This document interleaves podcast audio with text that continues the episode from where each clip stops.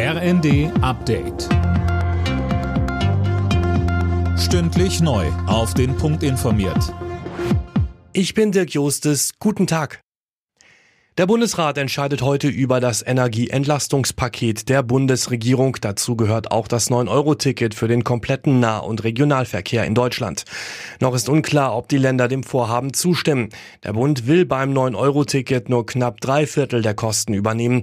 Das wird von einigen Ländern als zu wenig kritisiert. FDP-Bundestagsfraktionschef Dürr sagte dazu bei NTV. Die Bundesländer haben Forderungen, die sind manchmal auch berechtigt, gar keine Frage. Aber jetzt geht es darum, zusammenzustehen. Deswegen würde es mich freuen, wenn da nicht Parteipolitik gemacht wird, sondern man insgesamt ans Land denkt und an die Menschen.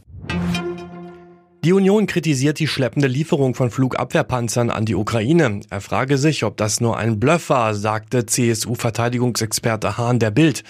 FDP-Verteidigungsexpertin Strack-Zimmermann hält dagegen.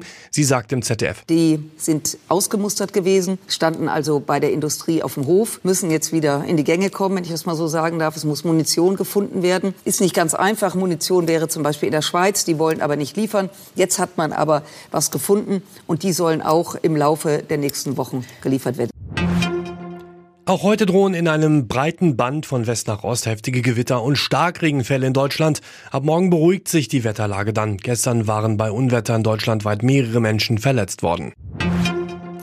Der Ukraine-Krieg lässt die Hoffnungen auf ein kräftiges Wirtschaftswachstum in diesem Jahr zusammenschrumpfen. Das Institut der deutschen Wirtschaft rechnet nur noch mit einem Wachstum von 1,75 Prozent. Mittelfristig blickt IW-Chef Hüter aber trotzdem optimistisch in die Zukunft.